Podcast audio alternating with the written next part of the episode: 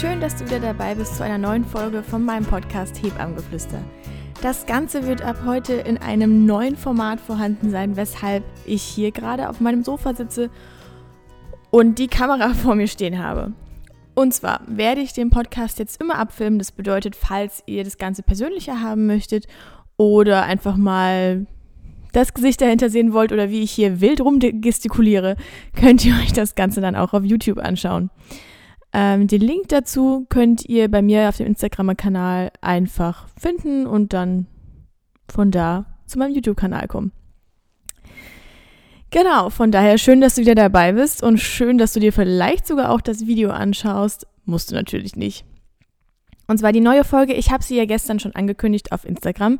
Noch ein Grund, weshalb ihr mir da unbedingt folgen solltet, heißt genauso wie hier auch Hebammengeflüster. Ähm, und zwar, es geht heute um das Thema überfordernde Emotionen und dem weinenden Kind und alles zwischendrin und äh, dem Muttersein und wenn man einfach dann im Wochenbett sitzt und sich fragt, was zur Hölle mache ich hier eigentlich? Genau. Also übergreifendes Thema ist wie gesagt das Wochenbett und vielleicht nochmal ein bisschen aufgeteilt in das frühe Wochenbett. Einfach da noch ein bisschen spezieller drauf zu gehen, weil es gerade da eben, ich sag mal, alles wie so ein bisschen ein Schlag ins Gesicht kommt. Ein schöner Schlag ins Gesicht, das möchte ich gar nicht leugnen, aber eben trotzdem sehr überraschend, sehr überfordernd und sehr viel auf einmal, zumindest beim ersten Kind, wenn man das Ganze noch nicht gewohnt ist. Wobei man es beim zweiten auch nicht herunterspielen sollte, denn jedes Kind ist anders, jede Schwangerschaft ist anders, jede Geburt ist anders und genauso kann dann auch das Wochenbett nochmal komplett anders sein und vielleicht sogar noch überfordernder oder viel mehr oder vielleicht sogar viel schöner oder viel leichter als beim ersten Kind, das weiß man eben nicht. Und da sollte man sich auch nicht drauf verlassen. Deswegen schließe ich jetzt niemanden aus und sage, egal ob erstes, zweites, drittes Kind, das Wochenbett ist eine Forderung oder eine Herausforderung eher, eine Herausforderung für jede Mutter, für jede Frau, für jeden Vater und natürlich auch für jedes Kind, einfach weil da sehr viel passiert. So, vor diesem neuen Format weil diese Kamera mich hier gerade anstarrt, hatte ich schon etwas Angst, keine Frage. Ähm, aber das ist eben ein guter Punkt. Ich habe es trotzdem getan. Ich weiß nicht, ob die Akustik so perfekt ist, weil ich, wie gesagt, im Wohnzimmer sitze und das Ganze vielleicht ein bisschen hallen könnte. Aber ich bin gerade dabei, das Büro umzurichten und dann können wir das auch wieder im Büro machen und da ist der Klang wahrscheinlich ein bisschen besser. Von daher seid gnädig und ähm, respektiert das vielleicht ein bisschen Halt im Hintergrund. Aber gut, das soll jetzt nicht stören. Machen wir gleich weiter. So wie das auch jetzt hier bei diesem Prozess ist, es ist nicht immer alles rosarot. Und auch beim Mutterwerden ist nicht alles rosarot. Da hatte ich es gestern mit einer Frau auf Station drüber, ähm, die den ganzen Tag kreislaufinstabil war und dann es endlich geschafft hat, zur Toilette zu gehen, ohne umzukippen. Und ich habe auch nur zu ihr gemeint, das Kinderkriegen, das ist nicht leicht, ne? Das denkt man immer nur und Beziehungsweise man stellt sich das alles viel, viel schöner vor, was ja auch vollkommen in Ordnung ist und was auch total so sein sollte, einfach weil es evolutionsbedingt ist. Ich meine, wenn wir Kinder kriegen als ja, was Furchtbares sehen würden und nur ganz schlimme Gedanken im Kopf hätten, dann würde ja kein Mensch mehr Kinder kriegen. Und es gibt ja auch unglaublich schöne Seiten, also die meisten Seiten sind ja unglaublich schön. Und ich habe aber auch noch zu ihr gesagt, ja, diese rosarote Brille, die man da aufhat, die wird einem auch ganz, ganz schnell abgenommen. Man stolpert so in den Kreissaal rein und dann macht so bum, bum, bum, bum, bum und dann fliegt die Brille weg. Manchmal fliegt sie auch vorher schon weg in der Schwangerschaft, wenn man sich gerade auf dem Klo übergibt oder ja, nicht mehr in die Hosen reinpasst oder nicht mehr schlafen kann oder überhaupt nicht mehr weiß, wie man sich hinlegen soll oder von seinem eigenen Kind einen richtig fetten Tritt in die Niere bekommt. Da fällt die Brille dann auch manchmal schon ab und fragt sich, okay, was passiert hier gerade? Ähm, und dann sollte man sich kurz bewusst machen, dass da wirklich ein kleiner Mensch in seinem Körper heranwächst und dass das natürlich auch schwierige Seiten mit sich bringt. Aber eben umso mehr auch schöne Seiten. Wie gesagt, das will ich jetzt natürlich nicht unterschlagen. Genau, also nur so viel dazu, diese rosarote Brille die fällt dann schnell ab. Natürlich setzt man die auch immer mal wieder auf und hat super schöne Stunden, super schöne Zeiten im Wochenbett. Das will ich gar nicht leugnen. Also es ist das Wochenbett, gerade das frühe Wochenbett, ach, da sind so viele schöne Sachen dabei. Ah, weshalb ich immer wieder Tränen in den Augen kriege, weshalb es einfach so schön ist, diese Emotionen zu fühlen, dieses Positive, diese Liebe, die da im Raum ist und ach Gott, einfach wunderschön. Aber es soll halt eben heute eher so um diese emotionale Seite gehen, die schön sein kann, aber die eben auch sehr, sehr viel für einen Menschen zu verarbeiten ist und das ist eben die Mutter. Also beziehungsweise der Vater durchlebt es natürlich auch in gering, so in geringer Variante und äh, deutlich abgedämpfter, eben weil der nicht diese Schwangerschaftshormone hatte. Aber klar empfindet er auch viel und empfindet auch Überforderung und ganz viel Neues und muss das auch erstmal verarbeiten. Das gehört natürlich dazu. Aber wie gesagt, mir geht es hauptsächlich um diese Schwangerschaftshormone und ähm, der Grund, weshalb es im Wochenbett oder gerade im frühen Wochenbett eben sehr, sehr viel auf einmal ist und man manchmal gar nicht mehr weiß, wo oben und unten ist. Genau, ich habe hier meine Notizen vor mir liegen. Wenn ihr jetzt das Video seht, äh, seht könnt ihr das sehen. Und ähm, ich weiß nicht, ob ihr schon mal gefragt habt, wie ich das hier alles mache oder wie das immer funktioniert mit der Vorbereitung. Aber im Großen und Ganzen, so könnt ihr euch vorstellen. Ich meine, normalerweise sitze ich nicht auf dem Sofa, wobei es eigentlich sehr bequem ist, von daher sehr schön. Aber im Großen und Ganzen ist es nichts anderes. Manchmal habe ich Notizen, manchmal habe ich keine Notizen, manchmal habe ich sogar mehr aufgeschrieben. Heute habe ich sie nur ganz sporadisch hier auf dem Handy bei Notes einfach eingegeben. Einfach weil mir das Thema sehr am Herzen liegt und ich ähm, da jetzt nicht, ja, keinen ewig langen Text brauche, um darüber zu reden. Genau.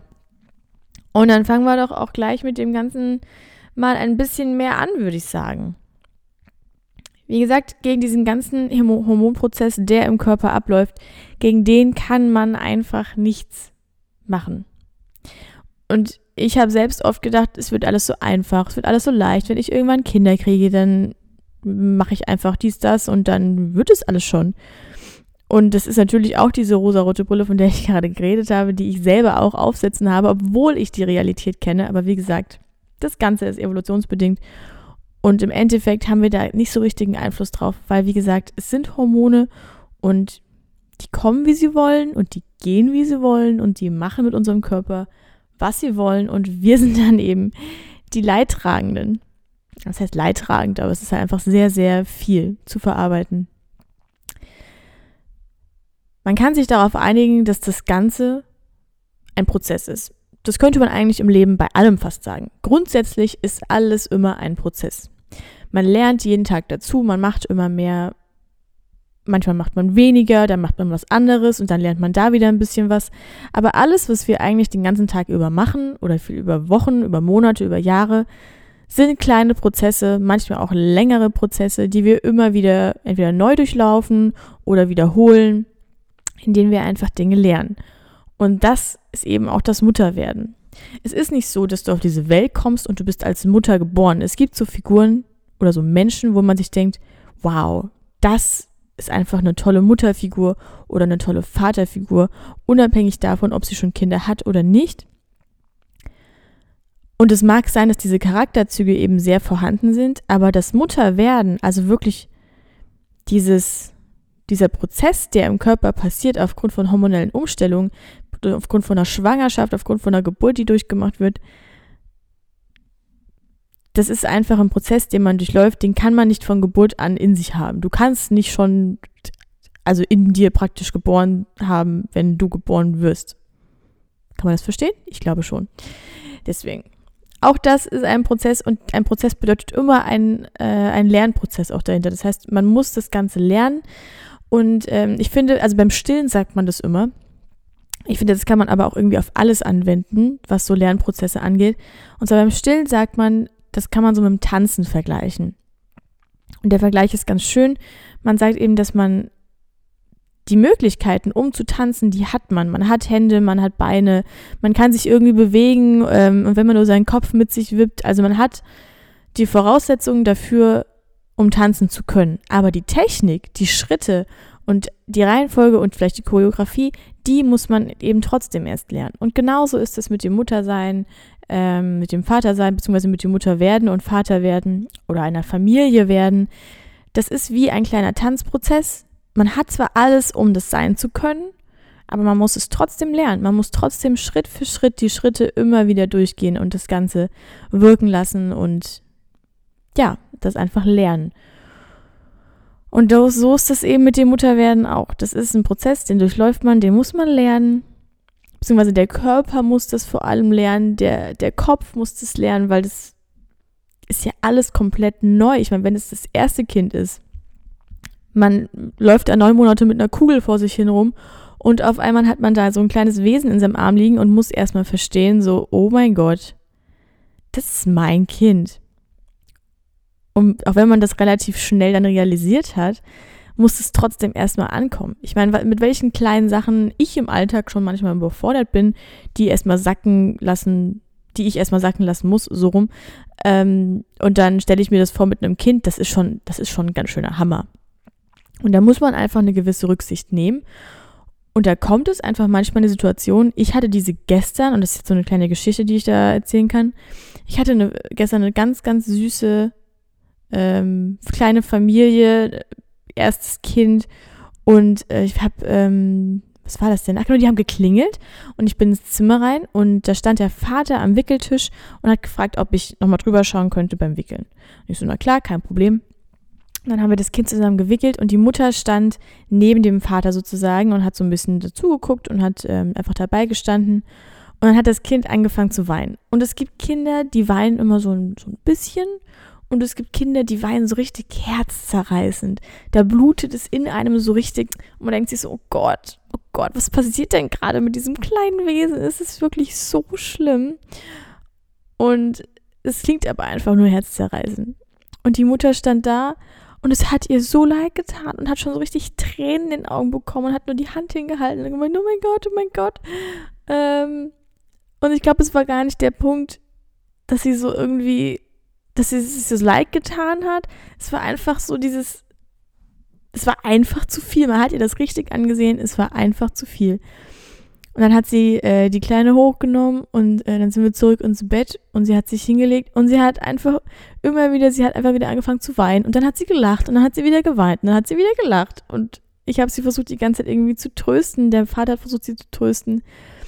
Und als er sich dann so ein bisschen beruhigt hat, habe ich dann auch nur erklärt, du, was da gerade passiert, das ist ganz normal. Das Wichtige ist, dass du es rauslässt, weil sie hat auch gesagt, warum weine ich denn jetzt? Warum weine ich denn? Ich weiß gar nicht, warum ich weine. Und das ist genau das, was ich meine. Das passiert einfach. Wir kennen das alle mal, wenn wir unsere Tage haben, aber da kann man sich das vorstellen.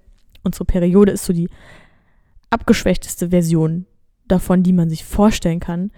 Die, das Wochenbett oder das frühe Wochenbett, da geht ja viel, viel mehr ab ist ja viel, viel stärker.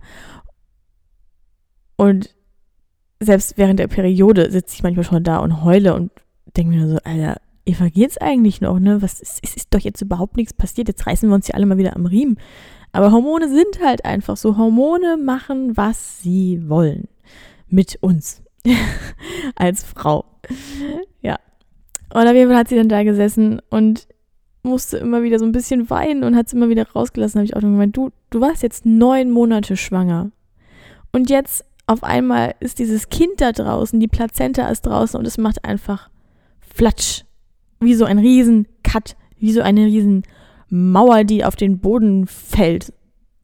Und es ist auf einmal alles beendet und jegliche Hormonlevels gehen einfach so hart in den Keller, dass sie durch den Keller durchballern und irgendwie bis zum Erdkern runterknallen oder so. So kann man sich das vorstellen. Und das, das ist einfach, wie ich schon vorhin gesagt habe, wie ein richtiger Schlag ins Gesicht. Ein schöner Schlag ins Gesicht, aber trotzdem. Und damit muss man dann erstmal klarkommen. Und der Körper hat so seine Art und Weisen, wie man eben mit so extremen Emotionen klarkommt. Das ist meistens einfach tatsächlich Weinen, weil es irgendwo einfach befreiend ist. Also zumindest, das kann ich jetzt von mir aus sagen, wenn ich irgendwie den ganzen Druck, den ich in mir drin habe, den ich manchmal selber nicht verstehe, rauslasse, dann, dann kommt es, passiert es durch Weinen, manchmal auch durch Wut, aber eigentlich eher durch Weinen.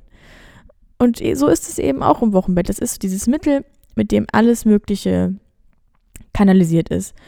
Und so passiert es eben manchmal, dass man ins Zimmer kommt und das Baby weint und dann weint die Mutter und dann weint der Vater, weil die Mutter weint und dann weine ich, weil alle weinen und dann stehen alle da und alle weinen. Die Hebamme weint, die Mutter, Vater, Kind, alle weinen. Und das gehört dazu, das ist einfach manchmal so. Also ich meine, gut, dass die Hebamme weint, muss jetzt nicht immer sein. Aber ich bin halt einfach ein emotionaler Mensch. Und ich weine dann manchmal mit, wenn mir, wenn mir die Frauen so am Herzen liegen. Das ist einfach. und ich hatte, ich muss dazu sagen, ich hatte gestern auch noch meine Tage. also von daher war das eigentlich der Hormon-Super-GAU in diesem Zimmer. Und deswegen durften wir auch alle mal ein bisschen weinen. Ja, das gehört dazu. Und ich selber, wie gesagt, ich habe noch kein Kind und ich kann es mir immer nur vorstellen, als mit all dem, was ich durch meine Beobachtung halt eben sehe, dass diese überfordernden Emotionen, gegen die man nichts machen kann, die Überhand haben und dann weint das Kind noch mit und vielleicht weint es schon seit einer halben Stunde und eigentlich alles, was man tun möchte, ist am liebsten entweder aufstehen und gehen oder das Kind einfach nur angucken und sagen, muss das jetzt gerade sein? Es ist doch alles gut. Das ist so der Standardsatz, den ich auch immer zu den Kindern sage. Es ist doch alles gut. Dabei ist vielleicht nicht alles gut. Und wenn irgendwie nur irgendein Entwicklungsschritt irgendwo hängt und äh, das Kind gerade nicht weiß, wo oben und unten ist, dann sieht es vielleicht für uns so aus, als wäre alles gut, aber manchmal ist es für das Kind halt nicht. Und dieses für das Kind da sein, obwohl es so aussieht, als wären alle Bedürfnisse gestillt. Also die meisten Eltern sagen dann immer, ich habe es doch gewickelt, ich habe es doch gefüttert und ähm, es liegt doch bei mir oder keine Ahnung was. Äh, es kann doch gar nicht sein. Es muss doch alles gut sein. Und dann sage ich immer, überlegen Sie sich mal, wie krass das ist, wenn Sie am Tag irgendwas lernen oder wenn Sie irgendwas erleben oder weiß ich nicht, wenn sie vielleicht irgendwie ein krasses Training hinter sich hatten und 20 neue Übungen gefühlt ähm, gemacht haben und gelernt haben und sich irgendwas merken mussten, wie platt sie da am Abend sind. Und ein Kind kann nicht einfach irgendwie zum Partner gehen oder zur Schwester oder zum Bruder gehen, oder zumindest ein Neugeborenes kann das nicht, und sagen, hier, ich habe das und das erlebt und dann ist das passiert und dann war ich total überfordert, weil das, sie können sich ja nicht verständigen. Und ich, ich stelle mir das ganz schlimm vor, wenn du da liegst und du machst so viel durch und lernst hören und lernst sehen und lernst greifen und äh, dein Darm entwickelt sich und weiß ich nicht, du atmest zum ersten Mal in deinem Leben so richtig und weißt überhaupt nicht, was da überhaupt alles abgeht. Und dann ähm, checkst du, dass es noch mehrere Menschen auf dieser Welt gibt als nur Mutter und Vater. Und dann liegst du da in einem Raum und kannst so rumgucken, siehst alles nur verschwommen, aber siehst trotzdem irgendwie Dinge, die sich bewegen. Und äh, also ich stelle mir das total anstrengend und auch irgendwie so ein bisschen gruselig vielleicht sogar vor, wenn ich da liegen würde und ich sehe alles nur verschwommen und aber es passiert ganz viel um mich herum. Das sind ja trotzdem schon Menschen mit einer Persönlichkeit, das muss man ja schon bedenken. Die Persönlichkeit entwickelt sich zwar noch, aber das ist auch wie beim Tanzen, die Grundlagen und alles, die sind da. Und dann, dann so allen möglichen Einflüssen ausgesetzt zu sein und dann nicht mal drüber reden zu können, weil für mich das Schönste, was man machen kann, und ich meine, das merkt ihr auch, ich rede sehr gerne, ist, dass ich dann einfach abends entweder mit Freunden oder mit meinem Partner dann da sitze und alles erzähle und auch einfach nur mal sage, Alter, was ist denn da heute abgegangen? Ich wusste gar nicht mehr, wo oben und unten ist. Und das kann das kleine Mäuschen einfach nicht und dann liegt es da und schreit halt einfach.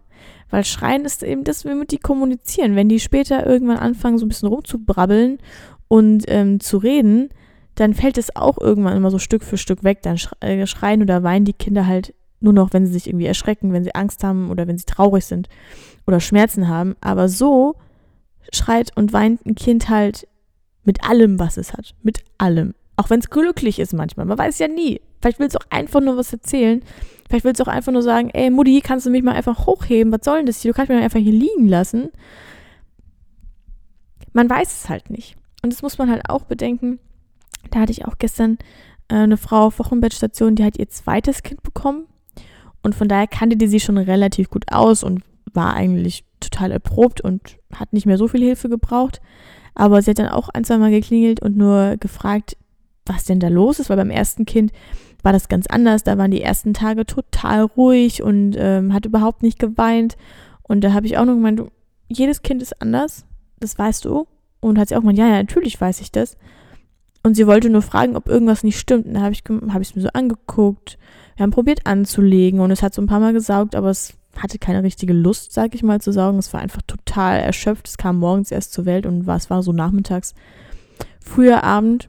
Und ähm, die Mutter hat sowieso schon angelegt gehabt. Also das war jetzt nicht unbedingt der Hunger, der da im Vordergrund war, sondern es war einfach ein Bedürfnis, irgendwie sich kundzugeben. Das hat man richtig gemerkt und es hat einfach im Bauch gekrummelt und dieser Darm, der ist einfach, weißt du, so ein Kind, das besteht ja hauptsächlich aus Kopf, Genitalien und Darm. Wage ich es jetzt mal so in den Raum zu werfen. Und ich glaube, also ich stelle mir das ganz, ganz schwer vor, so einen Darm zu entwickeln, so Darmbakterien, eine Darmflora so aufzubauen und dass auf einmal da Nahrung reinkommt, wo neun Monate lang irgendwie nur Fruchtwasser war. Also ich stelle mir das alles nicht witzig vor. Wenn ich mal ein Antibiotikum genommen habe und dann wieder so einen Darmaufbau machen muss, das sind auch keine schönen Monate. Also das, das hängt auch einfach mal dann, da sitzt auch mal einfach was quer im Bauch. Und der, der Stress, den die da haben, diese, diese Entwicklungsschritte und all das, was um sie herum passiert, das wirkt sich eben auch über den Darm aus, weil wenn wir Stress haben, dann kriegen wir auch Bauchweh. Das ist ganz normal. Und das Einzige, was die Kinder da eigentlich wollen, ist sich beschweren und bei der Mama sein oder beim Papa sein. Das gehört einfach dazu.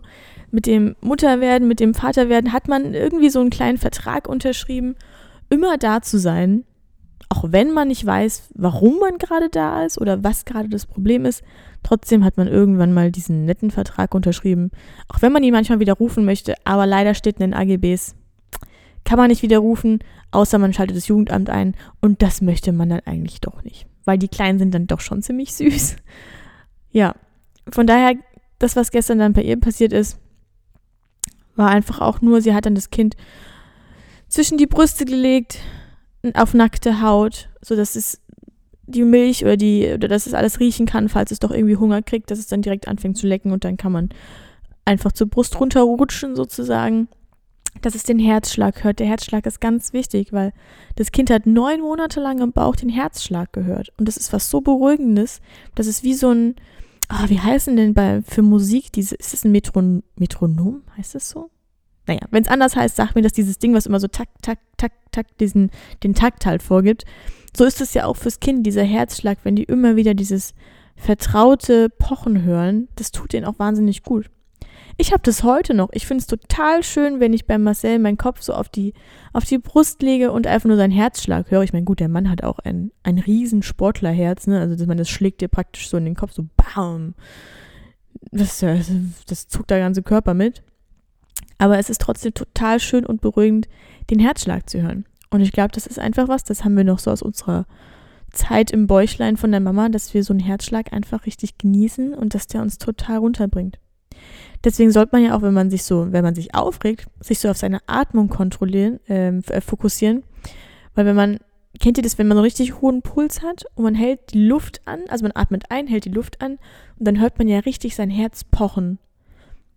Und in dem Moment, wo einfach alles still steht und man hört nur seinen Herzschlag, fährt man auch irgendwo dann runter und dann atmet man wieder aus dann ist er schon ein bisschen langsamer und dann macht man es nochmal und dann wird er wieder langsamer. Deswegen, ich glaube, dieser Herzschlag, der macht ganz, ganz viel.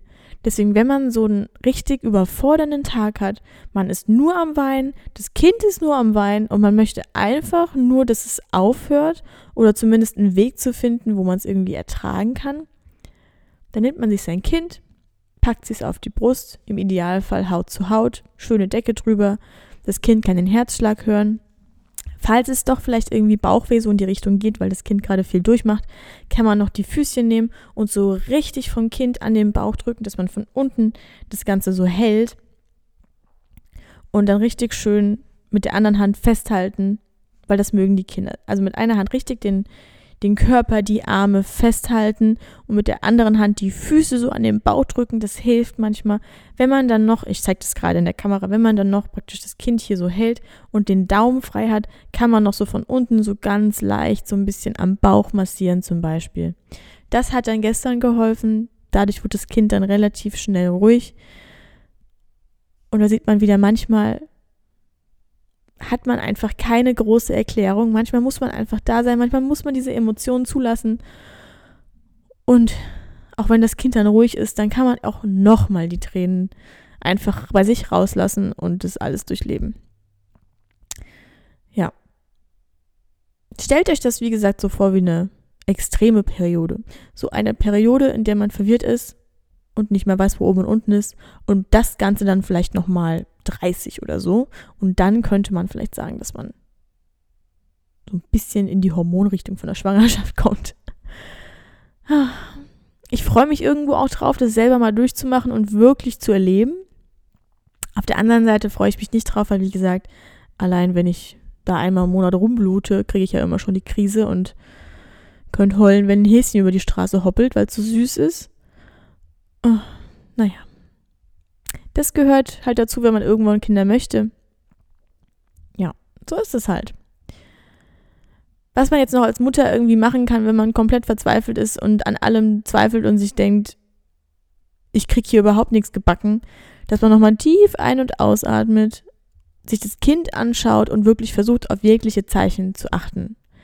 Schreit das Kind gerade und leckt zwischendrin nochmal irgendwie über die Lippen oder wenn ich es jetzt irgendwie den Finger in den Mund mache, saugt es ganz stark oder wenn ich es an die Brust lege, fängt es dann an zu suchen oder wie, wie, wie reagiert das Kind? Ist das Kind, auf, merkt man so legliche Hungerzeichen oder ist es wirklich einfach nur aufgebracht? Und wenn es einfach nur aufgebracht ist, dann kann man als Mutter oder auch als Vater, als Oma, als Schwester, als wer auch immer nicht mehr machen, als einfach nur da sein. Und das ist manchmal herzzerreißend. Das ist wirklich herzzerreißend, weil die Kleinen, die haben, oh, die haben eine Art und Weise an sich, da, da, da, ja, da, da bricht einem einfach das Herz, wenn die los an, wenn die so richtig anfangen zu schreien. Aber man kann es manchmal nicht verhindern. So ist sie die Evolution die hat einfach ihre Mechanismen. Und ich meine, es ist ja auch gut, dass wir so berührt sind. Das gehört ja auch dazu. Weil sonst würden wir die Kinder ja einfach liegen lassen und sagen, pff, ist mir doch egal, wenn es weint. Das wäre ja total unmenschlich. Deswegen ist es so normal, dass die Kinder schreien, weil wir haben dann genau das Bedürfnis, die Kleinen hochzunehmen. Und selbst wenn wir selber gerade am Weinen sind, weil unser Körper noch im Umbau ist, dann weint man eben zusammen. Das darf man auch.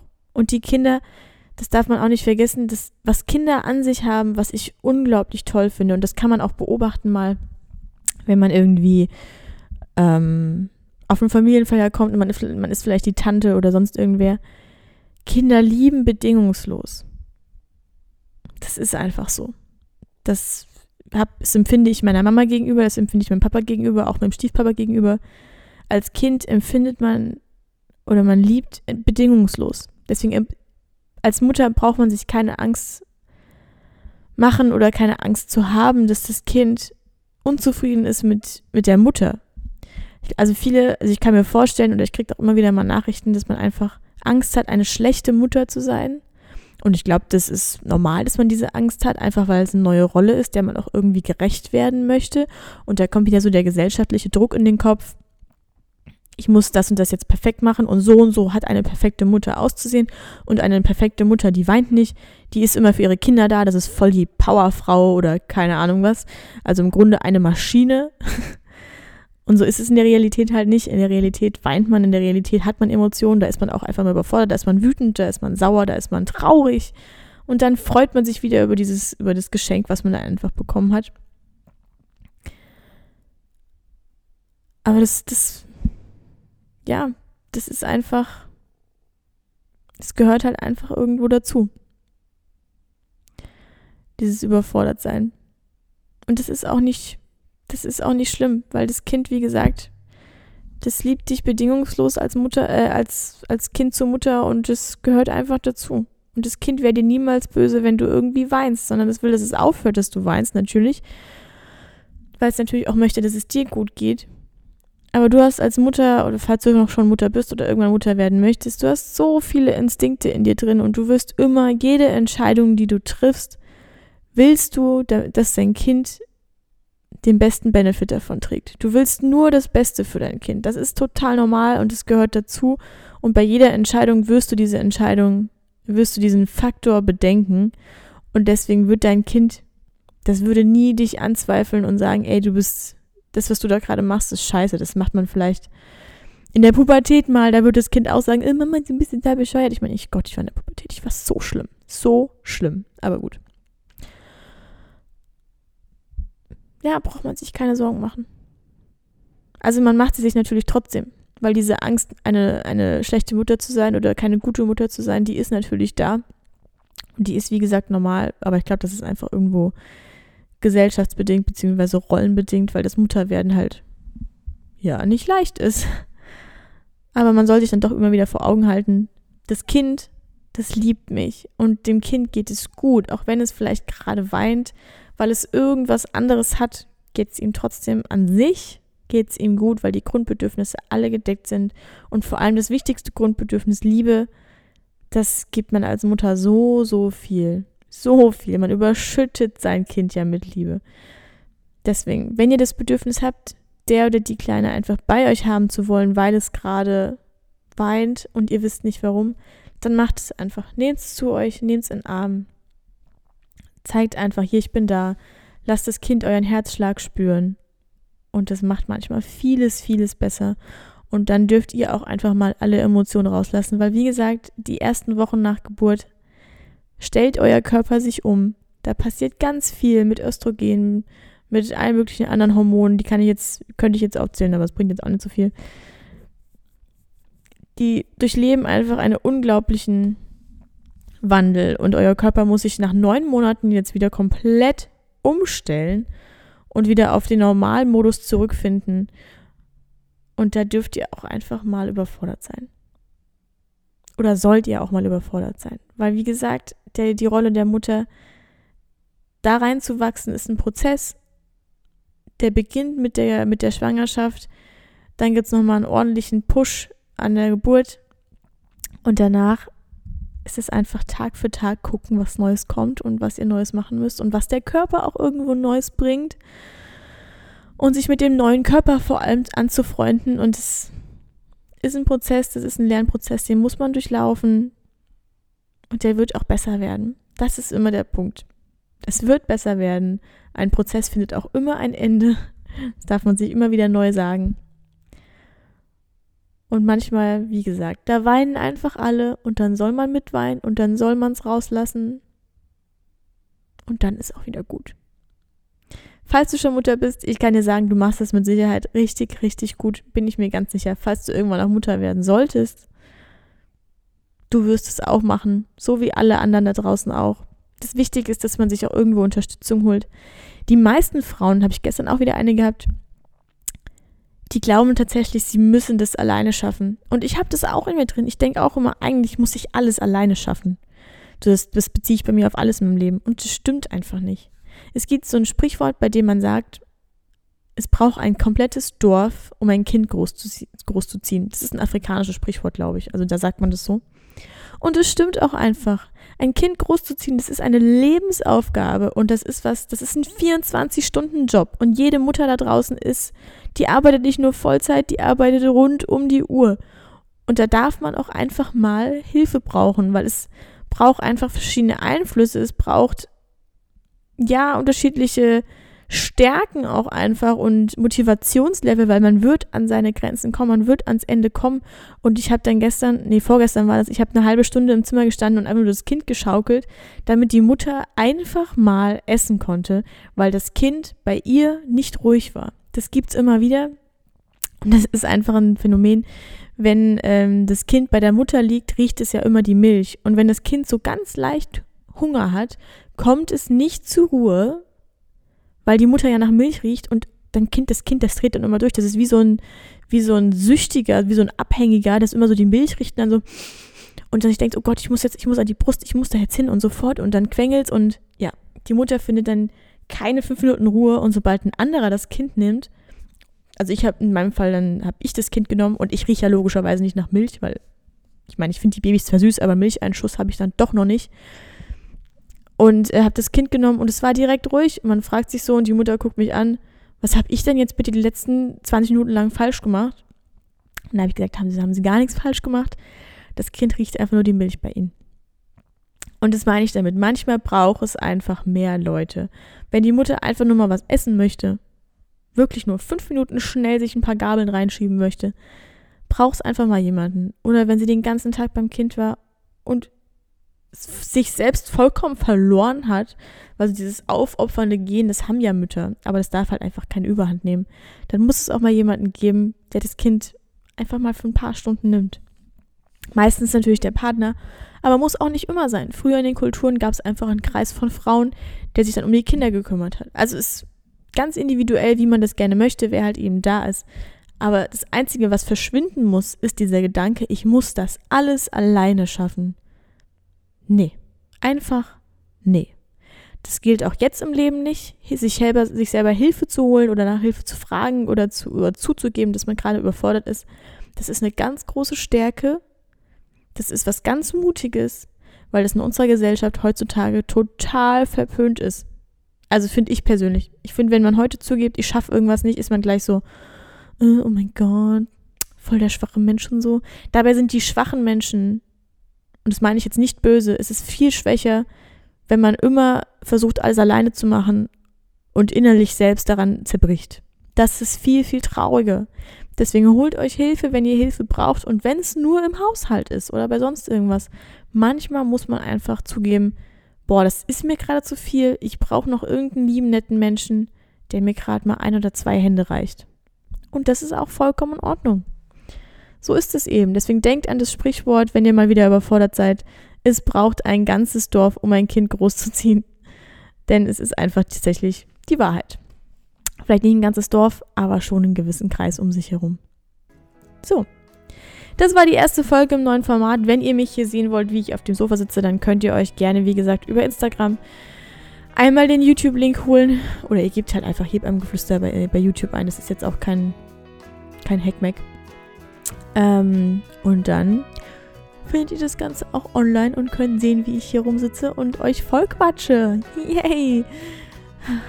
Auf dem, äh, dem YouTube-Channel werden noch ganz viele andere Sachen kommen, aber eben auch die abgefilmten Podcasts, einfach weil ich es ganz cool finde.